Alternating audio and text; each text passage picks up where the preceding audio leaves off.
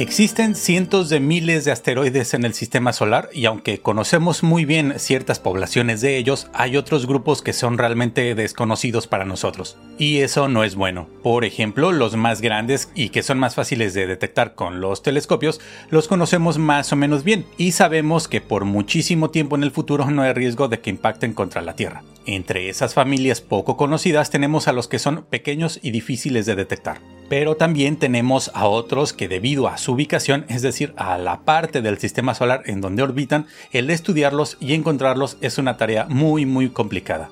Mi nombre es Vicente Hernández y hoy en el Cosmos quiero platicarles sobre una familia de asteroides de la que apenas conocemos algunas cosas sobre ellos. Se ubican dentro de la órbita de la Tierra y en algunos casos ya verificados podrían representar peligro de impacto contra nuestro planeta.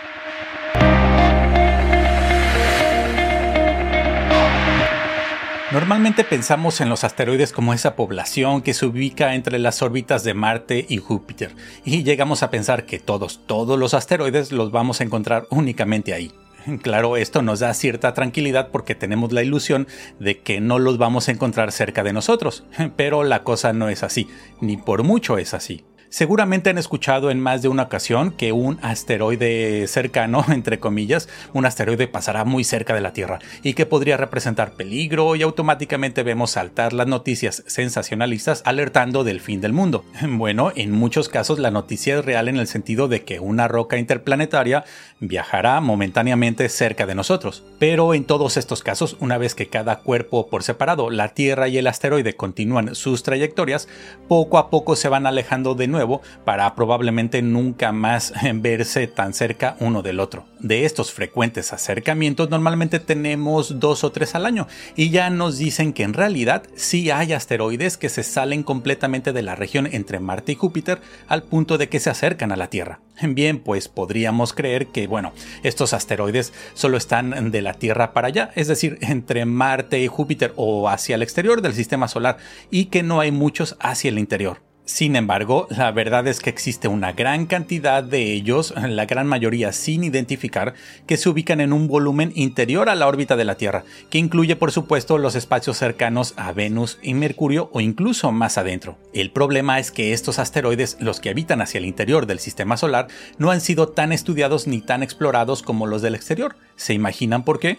Bueno, antes de ir a esa parte, déjenme mostrarles cómo es en realidad la distribución aproximada de los asteroides. Imaginemos que tomamos una hoja gruesa de papel negro y marcamos su centro con un punto blanco. Ese es el Sol. Luego dibujaremos cinco círculos a partir del punto central, que representarán las órbitas de Mercurio, Venus, la Tierra, Marte y Júpiter. Dejaremos un espacio suficiente entre los círculos, digamos unos 4 a 5 centímetros. Ahora, ¿Cuál sería una forma sencilla de representar dónde están los asteroides? Bueno, pues tomando un puñado de arena fina o sal y desde una altura de unos 20 centímetros dejamos caer poco a poco los granos, pero justo entre las órbitas de Marte y Júpiter, siguiendo una trayectoria entre ellos. Al dejar caer los granos así, en realidad no caen juntos, ni forman un camino delgado y bien definido, sino más bien una franja más o menos ancha en la que según los movimientos e impactos de cada grano se va colocando cada uno ahí. A veces caen entre Marte y Júpiter, pero en otros casos podría ocurrir que están más allá, entre Júpiter y Saturno, o incluso podría pasar que por casualidad unos granos eh, caen hasta las órbitas entre Venus y Mercurio, o incluso más hacia adentro. Bien, pues este sencillo experimento nos ayuda a imaginar una situación algo más real sobre la distribución de los asteroides en el sistema solar.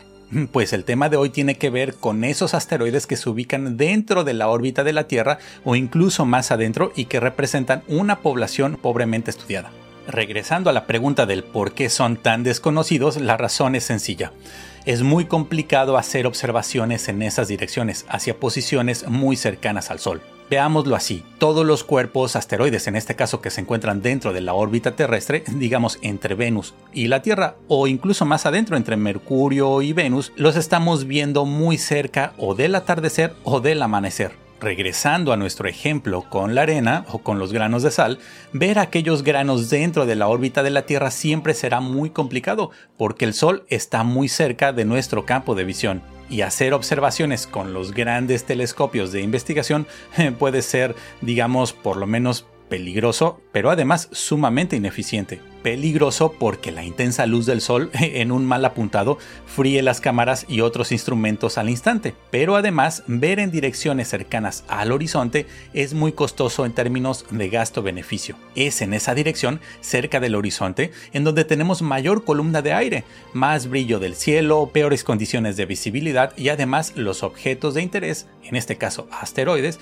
los podemos observar solo durante breves momentos. Si un grupo de investigación quiere estudiar un asteroide que se encuentre, digamos, entre Venus y Mercurio, tendrá poco tiempo antes de que o caiga por el horizonte en el atardecer o llegue la luz de día en el amanecer. Además, como ya dijimos, las observaciones cerca del horizonte son complicadas dado que podríamos tener nubes bajas. La refracción de la luz por la columna de aire producirá imágenes más borrosas, inestables y difíciles de calibrar. Bien, pues estas son las razones básicas por las cuales nuestro conocimiento acerca de los asteroides que están hacia el interior del sistema solar es bastante limitado. ¿Y por qué debería importarnos o preocuparnos la presencia o el número y las características de estos asteroides que están en esta parte del sistema solar? Bueno, porque Mercurio y Venus están ahí y podrían crear inestabilidades en sus órbitas y digamos darnos un buen susto arrojando uno hacia nosotros. Por ejemplo, la roca espacial de 20 metros que impactó en Chelyabinsk en 2013 tenía una trayectoria que cruzaba la órbita de la Tierra, pero venía del interior del sistema solar. El tipo de asteroides de Chelyabinsk es llamado tipo Apolo y es de los más comunes. Bueno, pues aún de estos asteroides tan comunes nos falta mucho por conocer. En el fondo, el tener pocas observaciones y por lo tanto pocas detecciones de asteroides ubicados al interior de la órbita de la Tierra limita los cálculos de probabilidad que nos dan el número real de estos objetos. Déjenme decirlo en otros términos. Tenemos muy buenos datos de asteroides hacia afuera del sistema solar, hacia afuera de la órbita de la Tierra, en el cinturón de asteroides y más allá. Por lo tanto, los modelos de distribución y tamaño, es decir, los modelos de sus características más importantes, son confiables. Pero esto no es así cuando queremos estimar qué ocurre con los asteroides que se encuentran dentro de la órbita terrestre tenemos lo que se llama en astronomía un sesgo. Nuestros datos son incompletos, están limitados y estamos de alguna manera tentando a ciegas. Y esto no es bueno. De los miles de objetos cercanos a la Tierra, conocemos bien únicamente unos 25 o 30 que están al interior de la órbita terrestre. Comparemos esto con los asteroides que conocemos bien y cuya órbita total o en parte está más allá de la órbita de la Tierra. Esos son cerca de 30.000. En conclusión, Dentro de la órbita de la Tierra entre el Sol y nosotros, es muy probable que exista una población enorme de rocas espaciales y que no la conocemos. Ese es el punto. Bien, pues en los últimos dos o tres años se han publicado algunos trabajos observacionales que intentan completar la información de estos asteroides. Estos son algunos ejemplos interesantes. En 2020 se descubrió el asteroide Ailot-Chakzmin, inicialmente designado como 2020 AB2 este es el único cuya órbita está completamente dentro del espacio de Venus, es decir, dentro de la órbita del planeta vecino. Lo sorprendente aquí fue que el tamaño estimado de Ailot Chaknim es de entre 1 y 2 kilómetros, y ese tamaño era poco esperado para un asteroide tan al interior del sistema solar.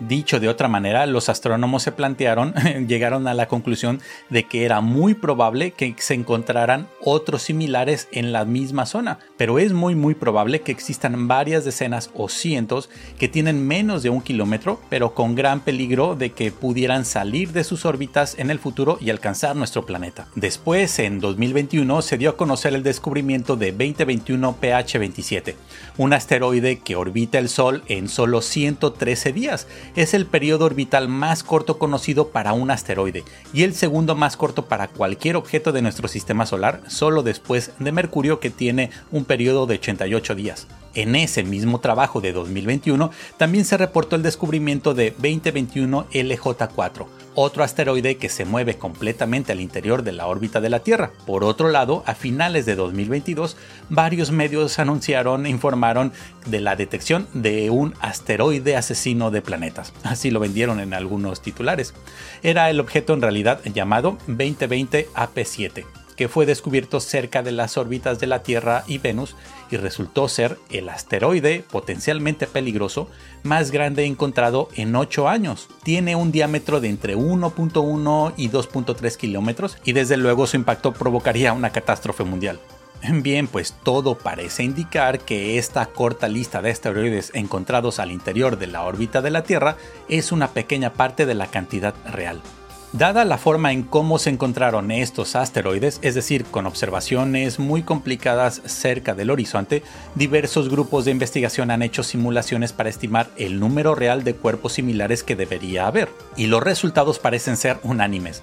Estos asteroides recién descubiertos, junto con unos 25 adicionales ya encontrados dentro de la órbita de la Tierra o más adentro, podrían representar apenas entre el 5 y el 8% del total. Dicho de otra manera, podría haber más de medio millar de asteroides con un kilómetro de tamaño o menos que no conocemos y que de alguna manera nos dejan con varias preguntas sobre su estabilidad y probables futuras trayectorias. Entonces, si desde la Tierra no es posible identificarlos, ¿qué podemos hacer? Bueno, una solución podrían ser telescopios espaciales como la misión Gaia y radiotelescopios en Tierra para usarlos como radares. De hecho, la investigación que se ha hecho tanto con Gaia como con algunas antenas ha dado información valiosa de asteroides difíciles de observar. Incluso se podrían usar telescopios espaciales infrarrojos de gran campo, algo que podría venir en la siguiente década. Si tenemos la tecnología mínima para detectar más asteroides, lo menos que debemos hacer es usarla y prever cualquier escenario que en el pasado, por ejemplo, llevó a la extinción a buena parte de los seres vivos en el planeta. En un siguiente video hablaremos más ampliamente de algunos proyectos que están buscando intensamente rocas espaciales y que aún desconocemos. Por lo pronto lo dejaremos hasta aquí. Recuerden que si les gustó el video pueden apoyar dando like. También se pueden suscribir activando el botón. Y si quieren colaborar y participar de una manera más directa, pueden hacerse miembros del canal a través del botón unirse o a través de aportaciones por medio de PayPal. Como siempre en la descripción les dejo algunas referencias. Muchísimas gracias por llegar hasta aquí y nos vemos o nos escuchamos muy pronto. Únete a la comunidad de las narices de Tico y apoya este proyecto. Hay muchas formas de hacerlo, pero una muy directa es como miembro del canal. Muchísimas gracias.